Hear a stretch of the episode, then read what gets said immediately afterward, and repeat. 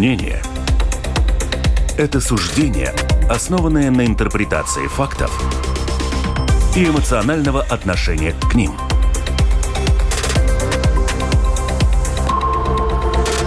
Открытый разговор с Ольгой Князевой на Латвийском радио 4. Добрый день, уважаемые радиослушатели, наши подписчики в сети YouTube. С вами «Открытый разговор», Латвийское радио 4, Ольга Князева. В эту предновогоднюю неделю, ну что, осталось два дня сегодня до завтра передач, поэтому итоги года мы подводим. Но а, подводить я их буду, конечно же, не одна, с моими коллегами, журналистами. Общественные средства массовой информации представляет сегодня Янис Домбурс, ведущий передачи «Касноты к Латвии» на латвийском телевидении. Янис, приветствую. Добрый день. И частные средства массовой информации сегодня представляет Артем Липин, журналист ТВНет, автор колонки «Липину интересно». Здравствуйте. Добрый день. Рада приветствовать. Вы у нас новый гость. Янис уже был у нас. И, э, знаете, вот такой предварительный вопрос. Я сейчас только скажу телефон прямого эфира 28040424 и lr4.lv. Э, кнопочка «Написать в студию». Ну, напишите, дорогие радиослушатели, какая, какое вам э, событие показалось самым таким интересным, значимым, а может быть, то, которое касается лично вас. Ну, давайте начнем. Артем, вот у вас такая колонка интересная называется «Липину интересно». Что вам было интересно? Есть какое-то событие, которое вас зацепило буквально, и вы вот э, так прониклись им э, в течение года, естественно, события? Ну вот, да, думал об этом вопросе, и я понял, что, конечно, для... Хоть сейчас это кажется уже не таким актуальным, но в моменте, и так как это еще работающая история, так как я журналист Руставнет, то наша э, борьба, наш диалог с Непуп, это, конечно, такая громкая а. история, которая э, продолжается, на которую отреагировали многие СМИ и многие общественные деятели, за что большая благодарность всем, кто нас защищал.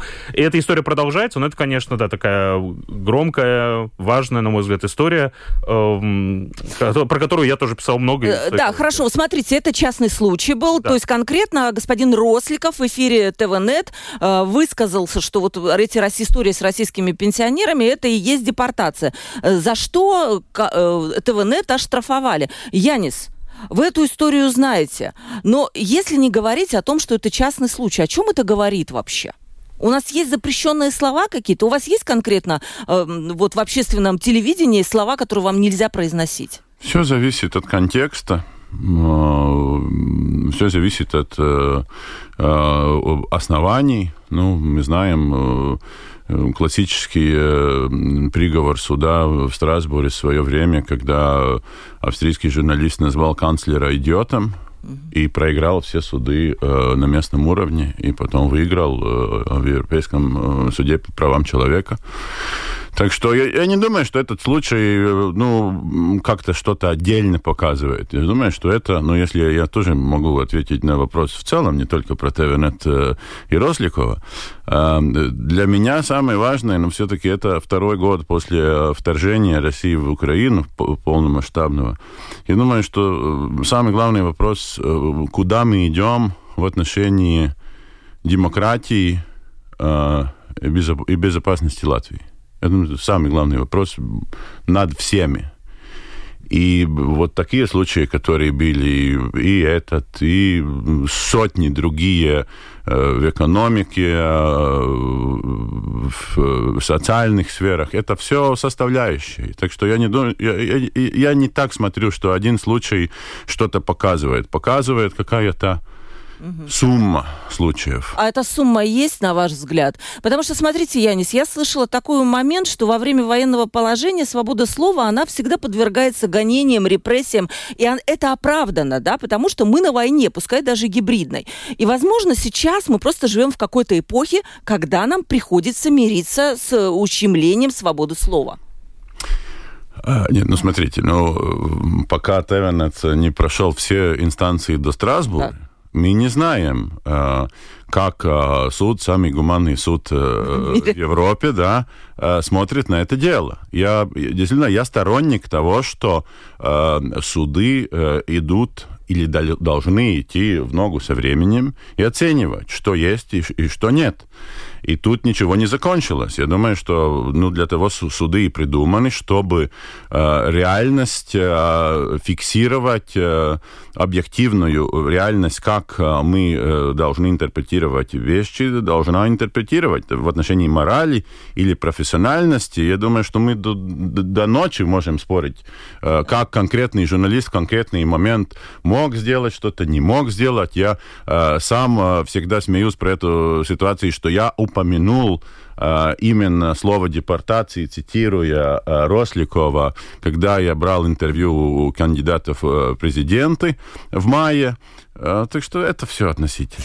Да, хорошо. Я только да. немножко замечу, что суды это, конечно, здорово, и да, они должны идти в ногу за временем, но, к сожалению, не у всех СМИ есть возможность пойти в суд до того уровня, до которого, скажем, пойдем мы. Потому что, да, ТВНет-группа, спасибо и большое, защищает нашу русскоязычную редакцию, но есть большое количество СМИ и отдельных журналистов, за которых так не вступится, к сожалению. И все-таки хотелось бы, чтобы уже на уровне НЭПЛП эта история рассматривалась э, более справедливо, что ли. На мой взгляд, в моем понимании слова справедливость, конечно, у каждого она своя. Да, а у нас еще есть СЭПЛП, это отдельная инстанция, я не знаю, за которую, которую надзирает еще за общественными СМИ. У нас фактически два, наверное, органа, которые тоже мы находимся под пристальным эм, таким эм, осмотром, можем так сказать. Выведите на экран, пожалуйста, международные события года. И, знаете, я прошу вас их прокомментировать. Ну что, продолжается война в Украине, да, и здесь здесь эм, как-то мне кажется, я просила бы, если вы выберете это событие, порассуждать о том, как мир поменялся, как изменилось отношение мира к этой войне, потому что одно дело, когда мы это видели сразу после нападения, и совсем другое дело, когда прошло практически два года, ощущается некая усталость, эм, ну, скажем, в отношении к этой войне. Нападение Хамас на Израиль 7 октября, я думаю, что это просто было ну, эффект разорвавшейся бомбы, э, до сих пор все это продолжается. И если сначала мир стоял на стороне Израиля, то потом, как мне кажется, отделилась та часть общества, которая считает, что Израиль слишком жесток сейчас в той зачистке, в, то, в тех ответных действиях, которые получает сектор Газа, ну и вот палестинская сторона. Ситуация на границе Латвии и Белоруссии продолжала быть в центре внимания. Гибридная война окончится, нет, не знаю. Э, будем надеяться, что да. И наступление Пригожина, э, ну, попытка, скажем, переворота в России, которая, понятно, что закончилось ничем. Печально закончилось как для самого наступления, как и для самого Пригожина. Тоже это о чем-то говорит, что диктатура в России, по-моему, приобрела уже такие нескрываемо, э, ну, такие, э, ну, агрессивные формы, когда уже ничего не боятся. Выберите. Э, выбрать о чем? Да, да, можете говорить о чем угодно. Что вам показалось более значимым в международной жизни? Но если выбирать из этой четверки, то, конечно, война в Украине, мне кажется, кажется самым э, важным в том плане, что э, наступление Пригожина это плоть от плоти война в Украине. Если не было да, войны конечно, в Украине, да. не было бы и наступления Пригожина. И ситуация на границе Латвии и Беларуси, по большому счету, конечно, это не настолько прямая зависимость, но это тоже такой отголосок борьбы э, условно западной цивилизации и русско- российско-белорусского союза. Э, поэтому война в Украине, мне кажется, более такой давлеющей историей. И то, что она продолжается так долго, и то, что действительно, с одной стороны, какая-то усталость в международном сообществе чувствуется, но я бы не присоединялся к тем пессимистичным голосам, которые говорят, что вот все, закончится 2023 год, и Украина останется одна на, один на один со своей бедой. Это, я не думаю, что это, по крайней мере, так резко произойдет. А, я уверен, что там в, в тех же США это будет какой-то частью их внутреннего диспута между республиканской демократической Но это партией, уже есть э, особенно учитывая грядущие выборы президента в ноябре 2024 года. Но я не думаю, что это произойдет вот так по щелчку, что вдруг Украина останется без ничего. И я думаю, на самом деле, что, мне кажется, это говорится чуть ли не каждый год и каждый месяц, но вот все-таки следующий год, э, думаю, приведет нас к какому-либо, если не завершению, то уже, по крайней мере, более четким прогнозом, в какую сторону пойдет. Пойдет ли это в сторону окончательной победы Украины, окончательной победы России или каких-то промежуточных переговоров и перемирия. Потому что сейчас я бы не стал прогнозировать, куда это пойдет. Очень все э, шатко и непонятно. Я думаю, что в следующем году мы увидим э, какой-то более понятный намеченный курс. Потому что пройдут выборы в России, понятно, что победит Путин. Да, ну там без, без вариантов. Понятно, что победит Путин, но реакция внутренняя на то, как он победит, реакция международная, как он победит. И понятно, что там он до выборов не будет проводить мобилизацию, будет ли он ее проводить после выборов, когда уже это чуть более безопасно. Это тоже часть сюжета, э, что произойдет в Украине. Э, поэтому, да, поэтому мне кажется, что это такое самое важное событие. Угу. Я не согласна насчет Украины. А, ничего не, не, не буду прогнозировать. Я думаю, что это бессмысленная э, вещь. Я ничего не буду выбирать.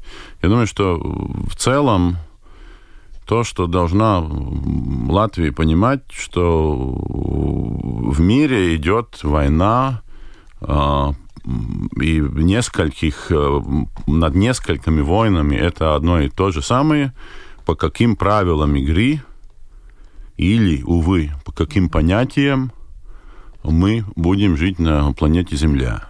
И, увы, Латвия находится на границе одной войны.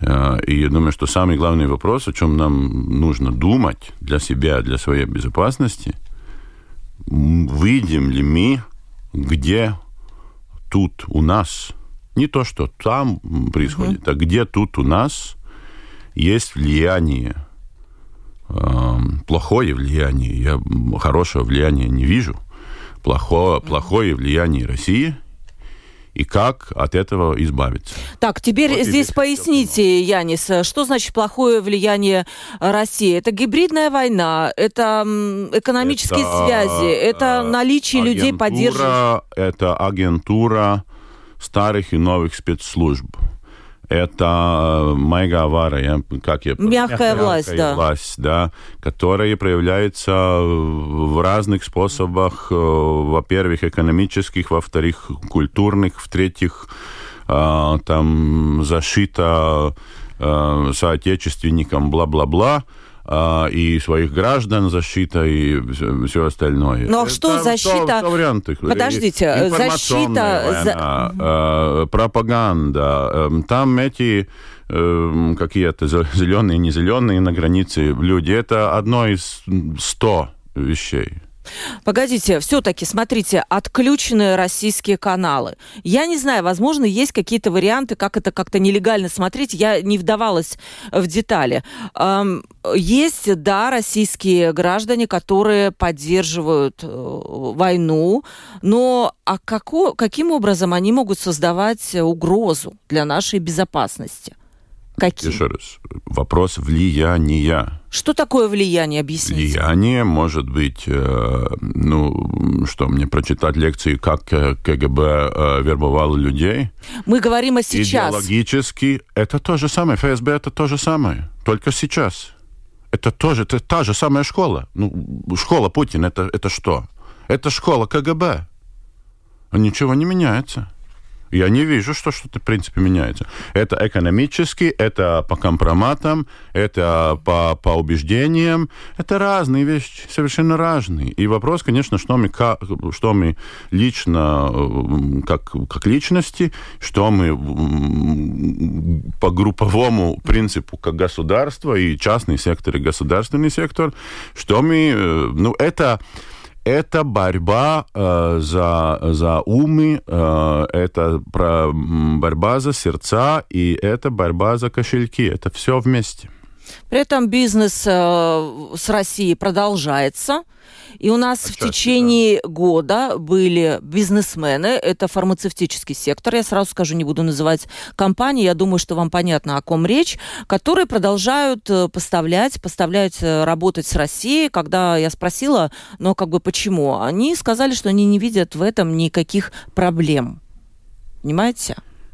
Ну, я вижу в этом проблему, э, особенно если у этого предприятия Э, я буду э, предполагать, что это Гриндекс больше, чем у Ленфарм.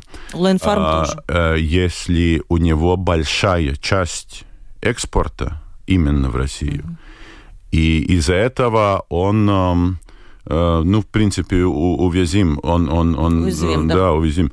Э, если это маленькая часть, э, конечно, тогда мы можем ну, возвращаться к риторике, что, в принципе, если он не поставит, поставит другой, и, в принципе, лекарство, ну, это не, не, не, не самое, не самое неоспоримое, не самый неоспоримый товар. Но я думаю, что именно эта ну, зависимость бизнеса, в отношении э, этих стран, то есть э, Россия, Беларусь, ну, это риски, это риски. У нас была принята концепция национальной безопасности, где, в общем-то, описаны те самые риски, о которых сейчас сказал э, Янис. Вы, Артем, как считаете, это угроза для нас? Вы видите ее? Я думаю, что влияние России на Латвию – это, безусловно, угроза. Я не могу быть уверен в ее как бы острости, особенно сейчас, если так можно выразиться, потому что все-таки да, там запрет телеканалов, он не идеально сработал, потому что есть интернет и есть достаточно mm-hmm. простые способы все это обойти, но как, как показательная история, и все-таки там на самые незащищенные слои общества это сработало. А, но там предаваться беспечности и говорить, что там Россия занята в Украине и там на, Прибалти... ну, на страны Балтии ей все равно, это неверно абсолютно, потому что тут я соглашусь с Янисом, что это история, о которой нам нужно следить. При этом же, на мой взгляд, стоит ну, как бы сохранять равновесие, не уходить в паранойю и не уходить в какую-то ну, авторитарность mm-hmm. в этом вопросе. И мне кажется, что, например, та же история с концепцией национальной безопасности и конкретно то, что касается общественных СМИ на русском языке, это вот тот вопрос, который, мне кажется, мягко говоря, э, переборным и не в ту сторону работающим. Потому что одно дело это российские э, СМИ, которые работают на российское государство. И вот в этом часто, когда говорят, а в чем разница между, там, вот есть ЛТВ, а есть Первый канал, в чем разница? Разница в том, что российские э, телеканалы и радио, и газеты, они работают на российское государство они выполняют задачи российского государства. Латвийские общественные СМИ, они на то и общественные, что они не зависят напрямую, их редакционная политика не зависит от политики государства.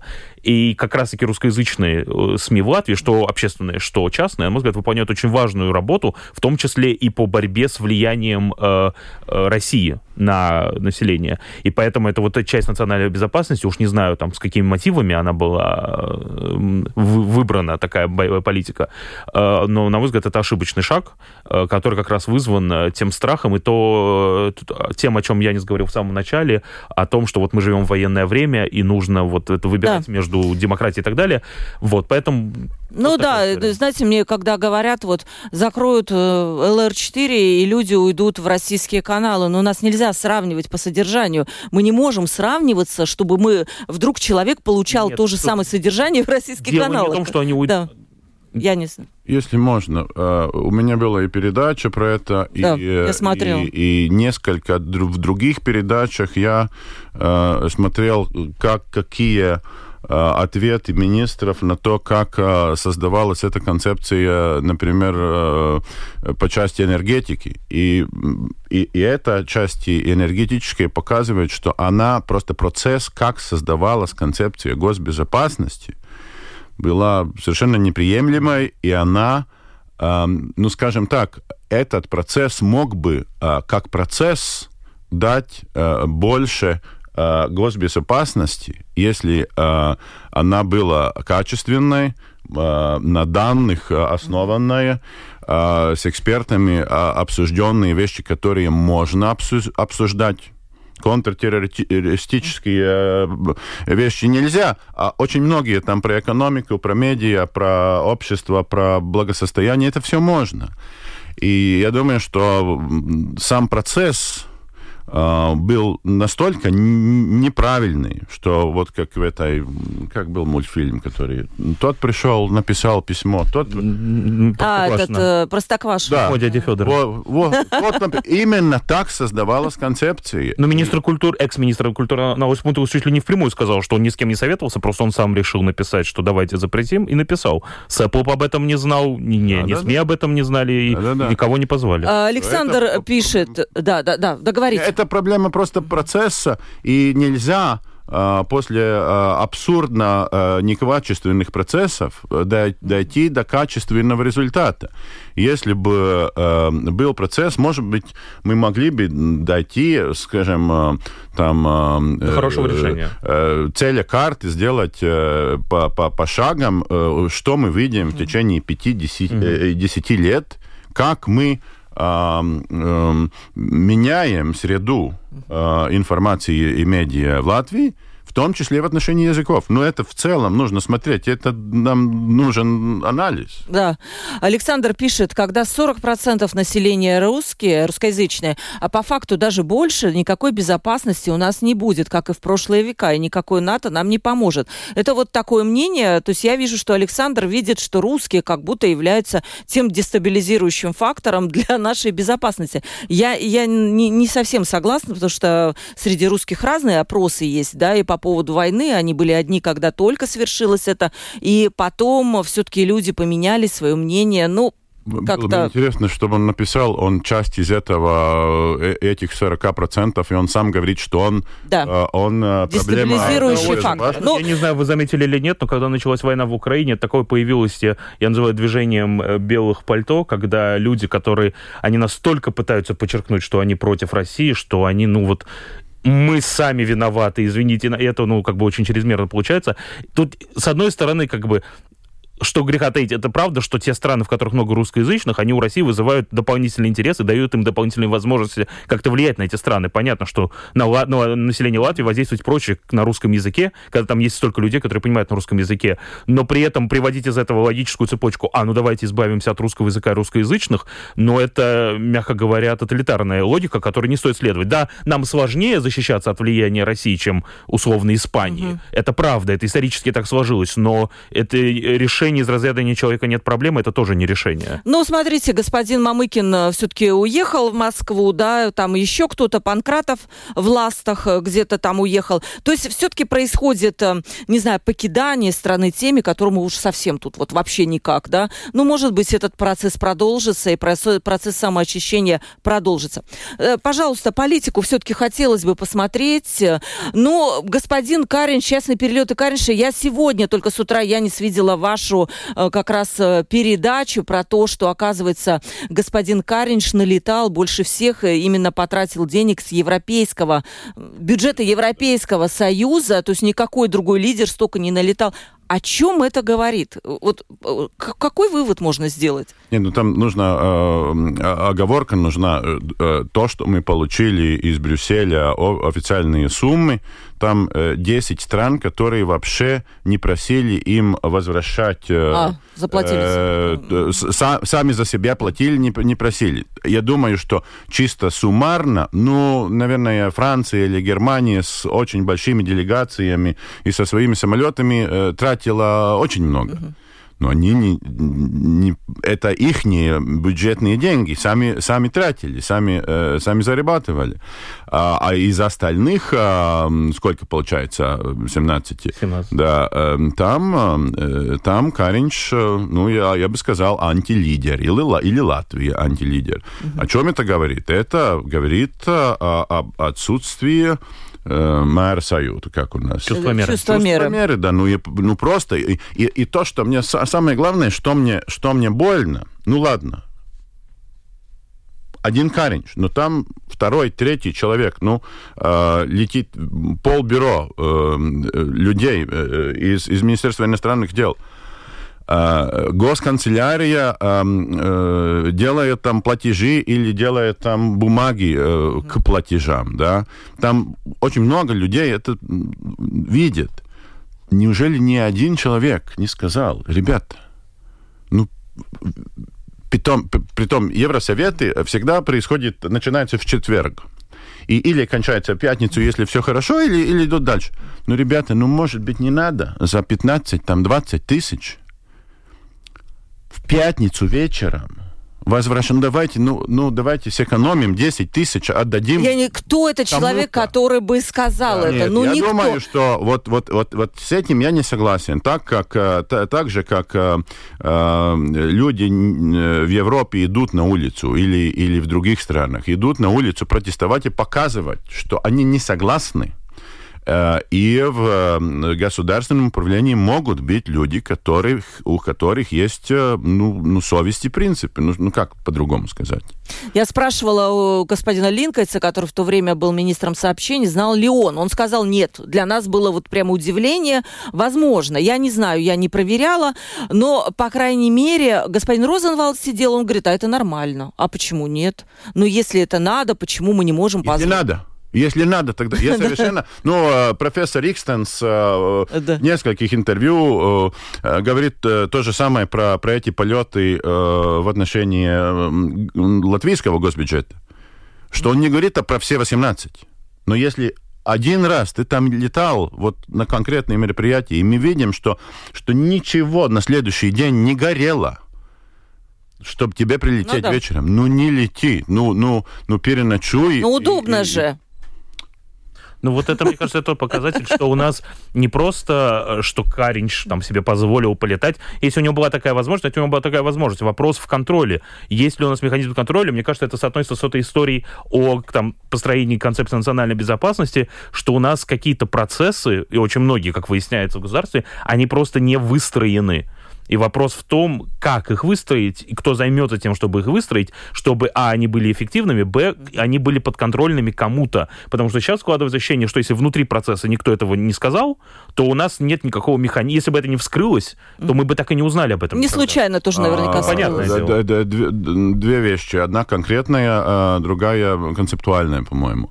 У нас есть э, министр, э, то есть э, министр кабинет нотейкум, то есть правила, правила да которые э, по возвращении денег э, в отношении командировок, там 32 пункт, он говорит, что в том числе президенту министров причитается, что он получил деньги за командировки по тарифам бизнес-класса или скажите мне Эконом? русское слово, или пелīdzināmi тарифы. Ну, ну, а сравнимые. Сравнимые. Да приближенные, правильно. Я очень с интересом жду, как частные эти э, рейсы можно э, приблизить. приблизить к бизнес-классу, потому что бизнес-класс, ну, ну, ну тысячу он э, билет стоит, ну, больше он не стоит, да, по Европе.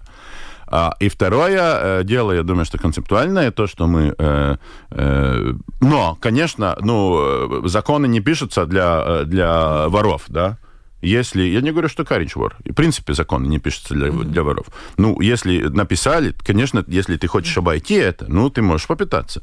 И, наверное, попытались. А второе, я думаю, что просто, просто это очень хорошо проявляет э, проблему с нашим госбюджетом.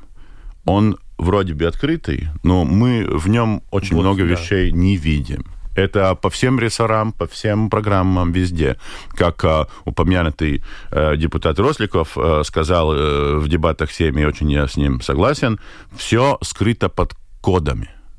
Именно так там есть. Под кодами, да, и там, конечно, целая наука слушать вот эти заседания Сейма, и вот это бесконечное перечисление, там на пять часов все растягивается. Пишет наш слушатель, просто совести у правительства нет. Стамбульскую ведь конвенцию поддержали все, кто прежде голосовал против. Как так? Ну, вот она, Стамбульская ну, конвенция ну, у нас. Там единственные, единственные поменявшие мнение, это Союз зеленых и крестьян. Все остальные... С оговорками, что мы будем соответствовать нашей конституции. Ну, это оговорка, она для бедных. Это, вот я об этом писал вот свой текст что, про Стамбульскую конвенцию. Это настолько глупости. В Стамбульской конвенции не говорится ничего про гендер, транссексуалов, ЛГБТ в целом. Единственное, что там есть, там есть одна из, один из пунктов, подпунктов, вернее, который гласит, что э, гендер э, приравнивается к тому, как гендер понимается в каждой конкретной стране. И именно э, там это уже прописано. В том плане, что потому что в Стамбульской конвенции используется слово там женщина, используется слово гендер и так далее, чтобы не было разночтений, то каждая страна для себя понимает, кого она понимает под словом женщина. А, вот и все, что там сказано. Но из этого развернули на 7, на сколько? На 7 лет, получается, дебаты, которые никак не соотносятся с реальностью. Такое ощущение, что никто из голосовавших не читал эту Стамбульскую конвенцию, потому что те аргументы, которые там приводятся, если мы примем Стамбульскую конвенцию, у нас, значит, заставят мальчиков в женских платьях ходить и так далее, они никак с реальностью не соотносятся, и когда ты пытаешься с кем-то об этом дискутировать, ты получаешь, нет, это не так. И ты как бы ну, ну, вы прочитайте этот текст. И хорошо, что она дошла до, до, до завершения. Я надеюсь, что ее уже как бы обратно не отратифицируют это никогда. Вообще чудо какое-то, потому что на самом деле э, все шло к тому. Ну, если бы не было того же самого, эм, э, не знаю, изменений в Вот коалиции, сказать, что да, мне кажется, как что изменения в коалиции, вот из пяти вещей, которые здесь написаны, Да. изменения в коалиции это самое важное, потому что они повлияли, э, Да. в- вернее, выборы президента на них повлияли, но это связанные ну вещи. три штуки, да. Стамбульская конвенция тоже ис- исключительно из них вышла. И вот изменение в коалиции, мне кажется, это самое важное политическое событие в Латвии, потому что оно повлияло на всю страну, во-первых, а во-вторых, э, это там, мы уже часто об этом говорили, что это первое за долгое время правительство без нацобъединения. Это, в принципе, первое правительство с такой более либеральной и прогрессивной, по названию одной из партий, позиции. Да, там есть Союз зеленых и крестьян, которые очень нехотя идут в эту сторону, и есть Новое единство, которое все-таки придерживается центристских позиций, просто по сравнению с нацобъединением они казались нам очень э, свободолюбивыми. Вот, но в целом все-таки это новая коалиция, и посмотрим, как они, потому что, мне кажется, в новом году их ждут очень большие э, э, препятствия и очень большие проблемы. Мы частично их уже видим сейчас, но в следующем году это будет прям э, особенно тяжело. Янис, было интересно в политической жизни в прошлом году? Нет, ну, если не было бы интересно, интересность можно, можно придумать всегда профессионально. А, Я не думаю, что вопрос в интересности. Я думаю, что, во-первых, а, да, другое правительство, но не забудем, что одно, одна вещь не меняется. Это новое единство как Да. э, самый главный, э, самая главная составляющая. Я думаю, что самое главное, э, идет ли политика по спирали вверх, или она идет по кругу с разными там э, Именами. э, да, или партиями, или силами. И я думаю, что для меня, скажем, ну, з- интересным моментом был, когда Ренкевич выдвинул, когда он номинировал Силанию и выдвинул э, версии, что нужно поставить конкретную цель эм, в декларации э, благосостояния э, на уровне э, средне- среднеевропейского в 30 году, они это не поставили. Я думаю, что э, для меня кстати, э, интересно. один из очень важных критериев, я, ну, мы сейчас монтируем, делаем э, такую, э, ну, резюме, передачу «Косноты Латвии», наверное, 2 января поставим в ЛСМ. И вот такие вещи, мне кажется, очень важными, что это правительство э, отказалось от амбиций своей миниатюрной э, э, декларации, она а второй раз, как и правительство Каринча, нарушила закон, открыто нарушила закон эм, э, министр кабинета iekārtas likums по, по, по- Да, ну понятно. Правила, всё, да, а, да. да, которая гласит, что в течение 90 дней, то есть трех месяцев, э, должен быть при- принят э, план действий, который не принят. У нас нет плана действий правительства, вопреки закону. И я думаю, что это самая главная проблема, что э, не хватает амбиций в комплекте с того, что в отношении демократии, общение с э, НГО, с, с разными э, секторами, э, я не вижу прогресса. Я тут позволю себе все-таки не согласиться. Частично. Конечно, э, отсутствие плана действий и нарушение закона это плохо, это тут э, бесспорно. В плане амбиций меня, наоборот, честно говоря, раздражает, что когда идут там предвыборные дебаты или какие-то идеи, то всегда говорится, через 10 лет, к 2030 году, там правительство и Сейм у нас поменяются еще два раза к 2030 году, как минимум. Поэтому загадывать и обещать, что 2030 год, это обещать обещания, которые не будут выполнены, потому что все люди поменяются. То, что были кон- даны конкретные обещания вот на ближайшие несколько месяцев, к нам, там, скажем, приходила в эфир, э, кто нам вам платит, господин, приходила Антонина Ненашева, и она четко пообещала, что к, к концу года будет ратифицирована Стамбульская конвенция и будет э, приняты законопроекты о партнерских отношениях. Конвенция ратифицирована, партнерские отношения затягиваются из-за референдума, устроенного оппозицией, но, тем не менее, как только референдум не пройдет и не соберутся там эти подписи, потому что они не соберутся, э, это тоже будет выполнено. Вот два очень конкретных обещания, которые были выполнены. Если мы не поставим цели через 5 и через 10 лет, то мы можем абсолютно безответственно э, ставить планы в течение ближайших месяцев. Эм, э, И, и я не согласен, э, что нельзя там что-то конкретно сделать. Я, когда Ренкевич вышел с этим заявлением, я позвонил нескольким, не буду именно называть, нет у меня акцепта для этого, но э, опытным латвийским экономистам и в частном и государственном секторе. И спрашивал, ну как ты считаешь? Ну, в принципе, можем достичь, достичь или не можем? И они сказали, ну, они уже э, поработали с калькулятором, и, в принципе, ответ был трудно, можем, в среднем, если опять там э, переполох какой-то не будет, в среднем, ну, относительно, но, скажем, нам нужно развиваться с уровнем 5% GDP да. в год, да, и для этого самое главное, что нужно, это нужны инвестиции. И внутренние, и внешние, не только еврофондов, и, но всякие. И в других объемах. То есть там ты можешь э, по месяцам и по годам, если ты ставишь такую цель, ты можешь поставить, что ты должен сделать. И тогда уже через месяц или через год ну, мы можем следить, э, э, мы, мы, или нет. Янис перешел как раз э, к теме экономики. У нас мало времени. Вопрос короткий от слушателей. Сегодня, наверное, не смогу. Я много, очень много вопросов. Уже пришло больше 30. Как вы считаете, на фоне вот этих скандалов самолета должен ли был Каринш уйти в отставку по совести? Короткий ответ. Ваше, ваше мнение. Я Ингрида думаю, спрашивает. Что он только заступил на должность... Ну, если бы он оставался премьер-министром, я думаю, что точно да, так как он теперь министр иностранных дел, мне кажется, это чуть сложнее вопрос, что он, на мой взгляд, точно не должен делать, это, ну, если бы мы говорим с точки зрения этики, э, то, на мой взгляд, это было бы неэтично с его стороны выходить первым номером на выборы в Европарламент э, после раскрытия этой истории. И вообще э, уходить в Европарламент, потому что как показатель, нет, я все-таки буду летать в Брюссель. Э, уходить с поста министра иностранных дел... Не, вопрос, да, я не... Не знаю. Я да или нет не буду отвечать. Хорошо. Это не функция журналиста, но совесть это одно дело. Другое дело – это политическая культура в государстве. Угу. Я думаю, что это большой вопрос, какая у нас есть. Еще один слушатель спрашивает, как вы считаете, полезно ли для Латвии был приход к власти э, ну, такого диктатора, как Ульманис? Пом помогло бы ли это экономике? Ну, это вопрос слушателей. Извините, как есть, я так и читаю. Ну, история показывает, что в короткой перспективе диктаторская рука работает на пользу, в короткой перспективе работает на пользу экономических показателей. Это мы видим.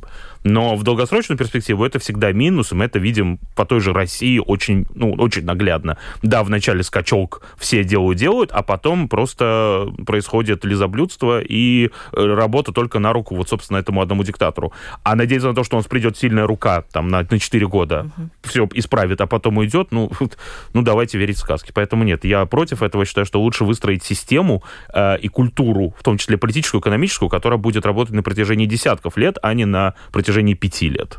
Угу. Напомню старую мудрость, ничего лучше демократии не придумано. Да, да, лучше не это, э, по-моему, Черчилль. Черчилль сказал, да. Перелесните на экономику, у нас на нее не будет много времени, но это то, о чем сказал эм, э, Янис, да, это наступление на банки. У нас вчера как раз, а вот место Балтии, да, это как раз то, о чем сказал Янис, когда он звонил своим знакомым экономистам. Вчера Янис Рейерс был у нас в студии, вот на этом месте, и он сказал, что 5 миллиардов евро не хватает как раз в виде инвестиций для того, чтобы мы совершили вот этот рывок, потому что сейчас уже экономика Латвии по объемам на 20 миллиардов меньше, чем литовская и эстонская экономика. И вот эти инвестиции, правильно сказали ваши экономисты, это как раз та нехватка. И наступление на банки, которые их заставят якобы кредитовать экономику, продолжится. Это я могу сказать, я не скачает головой, не согласен. И место в Балтии у нас пока последнее, но так хочется, чтобы оно было выше. Все-таки. Ну, так у нас каждый год это хочет, чтобы оно было выше, а, а мы продолжаем увеличивать свое отставания. Э, и мне кажется, вот когда говорят, нужны инвестиции в 5 миллиардов евро, ну так какая страна откажется от дополнительных 5 миллиардов евро в свое развитие? Э, и куда больше страны с удовольствием бы приняли эти деньги, что уж говорить там о странах Балтии. Э, и мне кажется, что тут надеяться на инвестиции, понятное дело, что они помогут, но почему они вдруг должны к нам прийти эти инвестиции, а, если в условно Эстонии и Литве экономический климат проще и приятнее уже сейчас, ну, тогда а, при, речь о банках, да, которых якобы все-таки как-то будут, вот мудынат есть слово такое по-латышски, побуждать, да, делать, э, делать, проводить нормальную кредитную политику. Ну, уже так проотбуждал, что больше уже ничего. Но он сказал, что он только начал, Янис. Ну так Он только-только на самом старте, и в следующем году все это продолжится. Ну, Райл Балти, как вам эта история? Проект подорожал в четыре раза. Я не у вас тоже была передача по этой теме. Верите ли вы в то, что это как-то закончится хорошо, потому что пока непонятно, откуда деньги придут? Во-первых, разрешите одно предложение про банки. Э, мне немножко огорчает, э, что позиция э, Госбанка, Латвийс банка, который сейчас опять стал надзирателем над коммерческими банками, была столь не твердой, что все это превратилось в тот ну, я не буду ругаться, но я не согласен, что это хорошее решение, как они э, сделали так называемую помощь э, заемщикам, заемщикам э, что это все дошло до того. Я думаю, что Госбанк отчасти э, ну, тоже виновен, что просто было пустое поле, и вот так, пришли сейчас всем, всех спасем. спасем. Mm-hmm. Я думаю, что там результат не предугадуем. А в отношении Реал Балтика, ну как, ну, а, будем реальны. Эрнест Янг э, дал э, прогноз э, почти 2 миллиарда на, на, на проект, который поменялся после этого. Это была смета, ну не смета, а предположение 2017 года. Он расширился и инфляция была, и все это было. Ну, будем реальны, ну, он, при том, Эрнест Янг дал э, такую сумму, э, на, э, за которую в Европе Uh, ну, если проделить на наши mm-hmm. километры новой железной дороги, uh, за такие деньги нигде километр не строится просто. Просто не строится. Я, ну, точно не помню, сколько там, 5-6. Mm-hmm. Это просто, это не происходит. Так что, так что, ну, сейчас мы просто, ну, наконец-то открыто говорим угу. про то, что все пытались э, не увидеть. А в отношении того, ну, если или нет деньги, ну, Rail Baltic, если разделить там на 10 лет, это не так страшно как мы сейчас о, там uh-huh. бросаемся миллиардами, то Rail Baltic на 10 лет э, из госбюджета, если, если получить европейские деньги и работать над этим, ну, это может быть максимум 200 миллионов, 200 uh-huh. миллионов в году. Ну, у нас уже сейчас э, э, бюджет, э, ну, если ieņēmums sadaļa доходы 14,5 миллиардов, ну, это не так страшно. Работать надо. На следующий год, по-моему, там пока ничего не выделено, но посмотрим, как Выделено, это... в бюджете есть 170 есть... миллионов, да, сам смотрел перед... 170? Да. Угу. Тема российских пенсионеров была одной из самых актуальных. 1213 граждан России, вот вчера было сообщение, должны будут покинуть Латвию. Весь год они сдавали латышский язык на категорию А2. Кто-то сдал, кто-то не сдал, кому-то продлили на два года возможность сдать. Обязательная служба в армии, объединение общественных средств массовой информации. Мы с Янисом уже была у нас такая передача, он как раз сидел в нашей студии, и мы об этом говорили. Я Артем? бы тут сказал, мне кажется, нет еще одной важной картинки. Это переход всех школ на государственный язык обучения. Э, потому что он начался в этом году. Да, он э, начался сентября. в этом году. У нас тоже были передачи, но пока как я не вижу, что есть какие-то проблемы. Проблема есть скорее в том, что нет вот этого вот скола тая палыги, да, они должны быть, чтобы адаптироваться. Я скажу так, я как раз недавно написал большой текст по этому поводу. Э, проблемы есть, они местечковые, скорее, в том плане, да. что какие-то школы, как мне сказал Павел Пестов, директор 72-й школы, он говорил, что те школы, которые раньше хорошо справлялись своими задачами, они и с этим справляются достаточно да. неплохо. А те, у кого были проблемы, они эти проблемы еще более усугубились, и эта разница, она увеличивается. На мой взгляд, тут дело не в самом факте перехода на латышский язык. Это как раз-таки, я не вижу в этом большой проблемы. Это там вполне надо было, возможно, делать и раньше. Вопрос в том факте, что, как это происходит, что это достаточно рублено, и так же, как с паспортами на самом деле.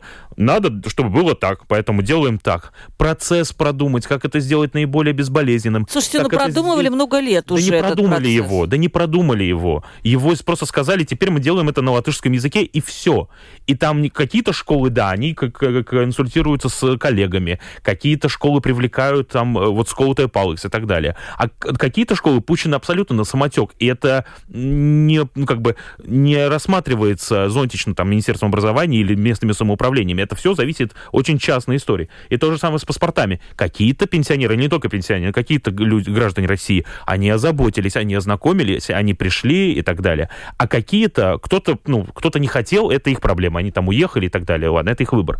А те, кто и хотели, но они не знали, когда им вдруг сказали, а давайте мы так перейдем, uh-huh. э, вот вы недавно ВНЖ продлевали до такого-то года, нет, мы вам его обрубаем до конца 23 года. Ну, так просто не делается. Да, то есть... Вопрос, то есть вопрос это... не в самом, как бы, когда часто говорят, что там, ой, вы там кого-то поддерживаете. Нет, вопрос не в, не в идее. Идея-то может быть и замечательная, или, по крайней мере, неплохая. А вопрос в том, как это делать. На мой взгляд, это было сделано очень рублено, очень в лоб, и так, как неправильно делать в демократическом государстве. Да.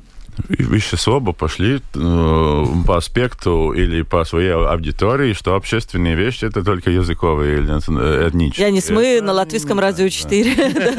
Нет, ну давайте будем, будем смотреть на все общество и всю страну. Давайте, давайте, это вам слово тогда. Два, два уровня я вижу. Одно, э, одна вещь это общественные вещи, которые, ну, все-таки связаны с упомянутой госбезопасностью. Я думаю, что вопрос языка вопросы, эм, э, связанные там все равно или с российскими гражданами в Латвии, или это связанные э, с школами, это все-таки э, ну, нельзя отделить э, с тем, что мы находимся Бесспорно. на войне. Это, это, это. Ну. Другая вещь, это вещь, ну, я все-таки использую формулировку качества жизни. Угу. Я думаю, что ну, каждый год мы должны э, сами себе и э, теми, которые ответственны властях, властях э, про это спрашивать, как э, у нас с качеством жизни. Мы э, заказали, по-моему, мы завтра, послезавтра пустим новость в ЛСМ-портале, мы в СКДС заказали э, опрос. Угу. Ну, опрос негативный, да. Ну, у, у людей качество жизни не улучшается. И, я, и, и ясно, что большинство латышей, не, не эти упомянутые там э, русские пенсионеры и так далее. Я думаю, что тут, тут вот проблема общая, потому что, ну, если нищета э, сохранится в Латвии в таких процентах, если э, э, uzticēšanās, доверие, доверие властями и, и друг к другу, угу. если она не улучшится, то качество жизни в Латвии ну, ну, тоже не улучшится ну, в, в таких объемах, как, как мы бы хотели. Так что я считаю, что самый, самый большой вопрос в целом, как мы идем к какому качеству жизни. Это демократия, это суды, это вот именно упомянутые правила игры. Это не только экономические вещи или, или языковые вещи, да.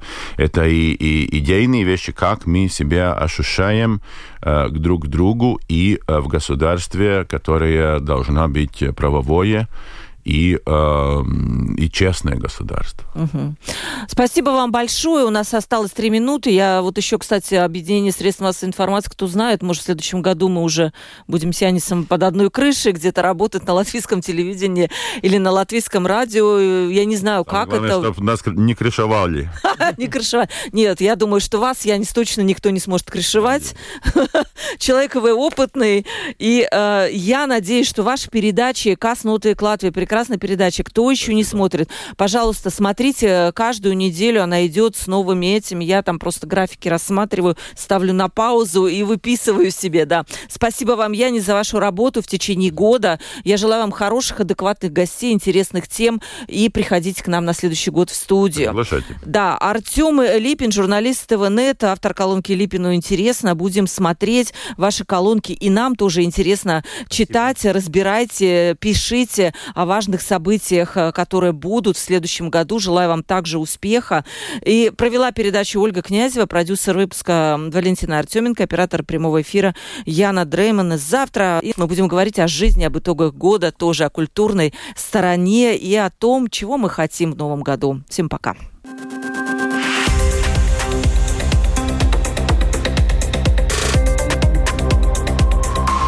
Открытый разговор Площадка для обмена мнениями по самым важным темам с Ольгой Князевой на Латвийском радио 4.